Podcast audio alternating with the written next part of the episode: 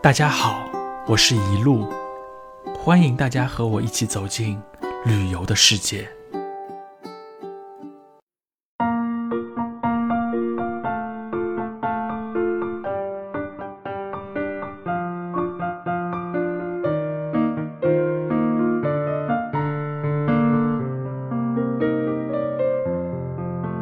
海南啊，中国南海博物馆到底值得去吗？啊，很多朋友啊，在去海南前都会来问我这个问题。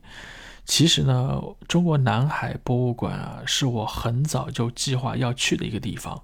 只不过呢，是因为前一个晚上啊，我看了这个嫦娥五号的发射，所以说呢，一晚上没有睡觉。第二天清晨呢，是从文昌开车途经博鳌，直接去的。所以说呢，啊，我个人觉得呢，我看的有点粗糙。再加上呢，也没有什么特别的这个展品能让我打起十分的精神，所以啊，我个人觉得今天的这个介绍可能啊有点不太全面啊。整个这个博物馆给我最大的印象是它的这个外观建筑宏大啊，有气势，非常漂亮，洁白通透，宛如一艘这个巨轮的底部倒扣在啊这个整个建筑的顶顶部。非常具有这个艺术的气息，一一看呢，就觉得这就是一个艺术大师设计的这个杰作。而内部的展览呢，主要是讲述了我国在南海的历史文化以及自然。除了展出了我们在南海诸岛以及附近海域已经有两千多年的这个活动已经历史的证据外，还讲述了中国古人在南海活动的故事和历史。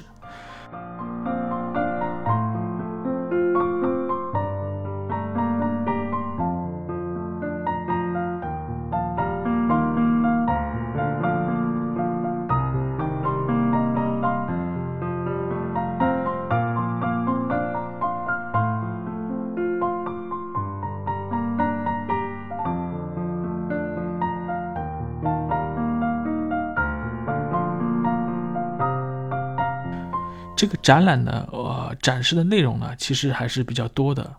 但是呢，我觉得有点杂乱啊。展览的手段呢，以我们上海或者说一路老师的这个标准来说，相对啊手这个展览手段有点普通。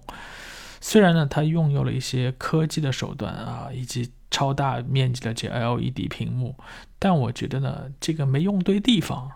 有点浪费。整个展览呢，也只能说是一些。最基础的一些科普类的展览，水准呢并不高，制作呢也不算精良啊，只能说勉勉强还可以，非常适合呢小小学生啊、中学生，大家去春游啊，或者说大家现在时下流行的这种研学旅行。如果作为一个成人去看的话呢，我觉得呢缺乏一点深度。虽然呢每天都会有一些固定的。这个免费的讲解啊，我是特地去参加啊，或者等了一段时间去听他这个免费的讲解，但是我个人觉得啊，这个讲解他都没有能抓住要害。如果呢能能够从这个爱国主义的角度啊来讲述我们南海的故事，那就更棒了。当然，如果有更大的这个一个一个标准，更高的一个标准啊！如果请一个建筑大师来这里讲讲这个博物馆建筑以及设计的这个构造，或许也会起到一个非常好的一个效果。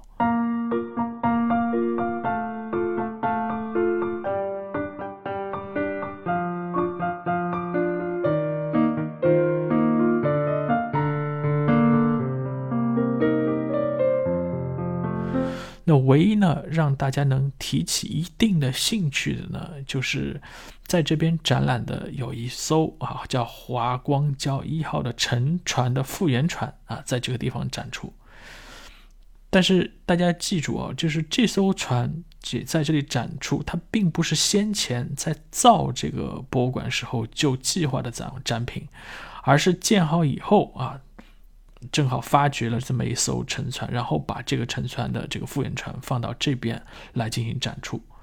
那么同时展出的呢，还有这个华光礁一号的打捞上来的大量的文物啊！大家不要小看这艘这艘这个沉船啊，以及它相关的这个展览。要知道，这可是南宋时期的这个沉船，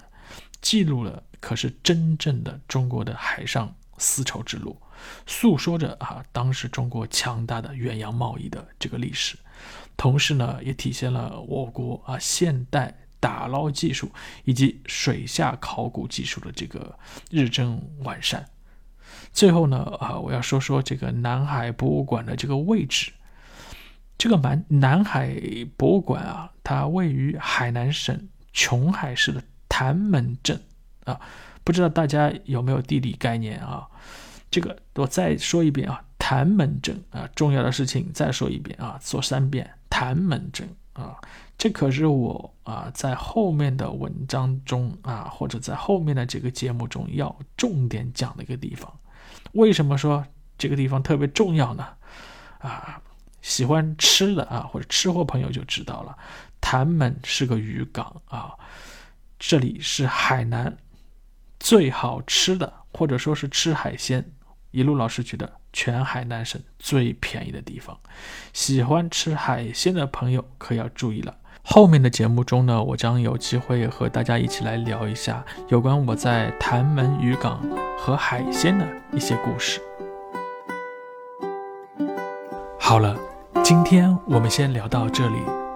您可以关注或者订阅本音频，及时获得更新的信息。也欢迎您留言参与我们的话题讨论。我是一路，感谢您的收听。